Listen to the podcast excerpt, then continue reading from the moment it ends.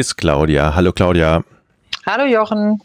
Wir kommen nicht umhin um das Thema Coronavirus. Ähm, ich habe mich wirklich die Frage, äh, die, die Frage gestellt, weil klar, wir wissen es, so viele Kinder sind da gar nicht betroffen, aber wie bewegt euch das denn trotzdem in der Praxis? Gibt es Eltern, die sagen, ah, können Sie mal mein Kind checken? Hm. Nee, das eigentlich nicht. Also äh, im Grunde ähm, muss ich sagen, erfreulicherweise ist die große Panik bei uns zumindest ausgeblieben. Einige Eltern fragen so ein bisschen nach, ne, was ich auch verstehen kann, ähm, wie wir das so sehen und ob wir irgendwelche Fälle haben oder wie auch immer. Also wir hatten bisher jetzt da auch keinen äh, Verdachtsfall, den wir wegschicken müssten für einen Abstrich oder so.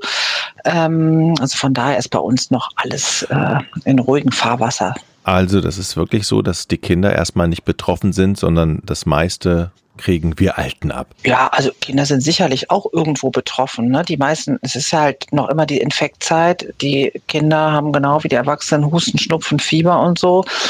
Da wird mittlerweile vermutlich vielleicht der eine oder andere tatsächlich dabei sein. Man weiß es nicht so genau. Aber letztlich sind die meisten ähm, Menschen ja auch gar nicht so schlimm krank, ne, wie wir ja wissen. Mhm. Und äh, zumindest bei den Informationen, die ich auch so habe, sind ja eher die Todesfälle, das sind ja alte Menschen, sehr kranke Menschen und ähm, die bestimmte Risikofaktoren haben. Und im Kindesalter haben wir das in der Masse eigentlich Gott sei Dank eher nicht. Natürlich gibt es auch chronisch kranke Kinder, ne, Diabetiker, Asthmatiker und so. Und denen rate ich auch, dass die jetzt nicht irgendwie, also gerade bei Jugendlichen, die müssen jetzt nicht irgendwie auf eine auf ein Konzert, auf eine Party oder so gehen, würde ich jetzt auch so denen raten.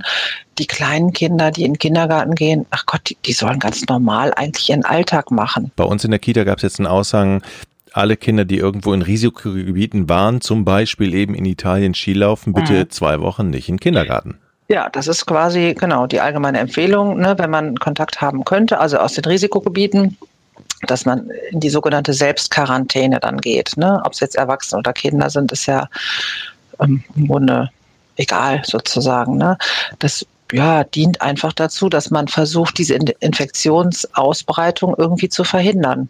Haben denn Eltern Fragen zu dem Thema und sagen, okay, können Sie vielleicht nicht mal mein Kind einfach mal testen? Das muss nächste Woche zu Oma und Opa, die ist schon über, die sind schon über 80 und ich möchte nicht, dass die sich dann damit anstecken? Also die Frage hatten wir noch nie äh, bisher, aber ich würde das auch so machen, wie es allgemein empfohlen ist. Wenn begründeter Verdacht ist, dann wird getestet. Also Symptome plus Kontakt zu ge positiv getesteten Personen oder zu äh, Risiko, also Aufhalten in Risikogebieten. Wenn das nicht vorliegt, ne, man kann ja nicht alle testen. Also die Kinder werden auch getestet, ne? Die würden auch getestet werden, wenn es nötig ist, klar. Mhm. Naja. Wie bewegt euch das in eurer Praxis eigentlich ähm, grundsätzlich? Also lasst ihr Erkältungspatientinnen und Patienten überhaupt noch rein? Weil ich weiß, wir haben eine Arztpraxis hier um die Ecke. Das ist jetzt keine Kinderarztpraxis, aber da hängt schon ein Schild. Wenn Sie Erkältungssymptome haben, anrufen, bitte nicht reinkommen. Hm. Ja, also grundsätzlich sollen die Patienten bei uns sowieso anrufen. Äh, das machen auch die allermeisten.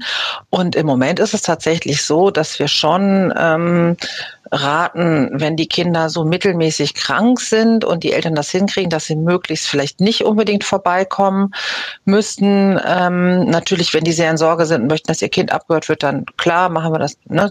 Aber ähm, was sich jetzt geändert hat, was ich auch sehr gut finde, ist jetzt vorübergehend für vier Wochen, dass wir die Krankschreibung für die Eltern ne? wenn die ja auf ihr krankes Kind aufpassen müssen. Normalerweise muss man die Kinder natürlich sehen, um zu beurteilen, äh, mhm. also um einen Attest auszustellen. Aber im Moment ist es so, ähm, dass wir auch, wenn die Eltern am Telefon sagen, äh, mein Kind hat einen leichten fieberhaften Infekt, ich kriege das hin, ich möchte aber nicht in die Arztpraxis kommen, dürfen wir das attestieren. Also wir dürfen eine Krankschreibung bis zu sieben Tage geben. Das ist neu im Moment, um eben zu verhindern, dass diese Kinder, ähm, die gar nicht so dolle krank sind, ne, ähm, nicht unbedingt in die volle Arztpraxis gehen müssen. Das finde ich, ähm, finde ich eine gute Entscheidung. Nun laufen bei euch natürlich auch Erwachsene äh, rum, Angestellte, mhm. du selber und, dein, ja. und deine Kollegen wahrscheinlich. Mhm.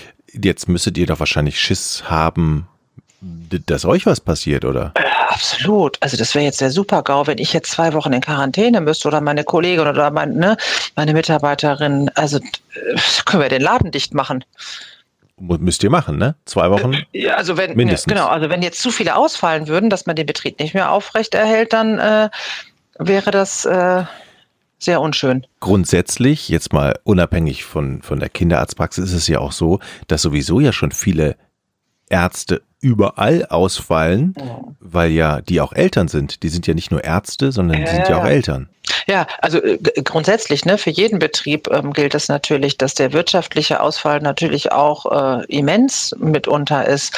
Und natürlich dann gerade im Gesundheitssystem, also die, also Ärzte und, und Krankenpfleger und ne, MFAs und alles, ähm, die sich ja um die Erkrankten auch kümmern sollen, wenn die auch alle ausfallen, das ist noch mal viel problematischer, finde ich. Claudia, was glaubst du, wie lange uns dieses große Thema noch beschäftigen wird? Also meistens ist es ja so mit den Infektionskrankheiten, dass es nach Ostern ruhiger wird.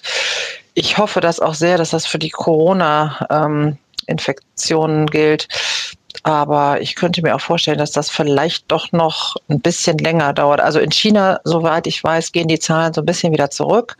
Ich denke mal, bis April, Mai wird uns das wahrscheinlich noch beschäftigen. Alles Gute euch. tschüss, genau. Claudia. Jo, tschüss.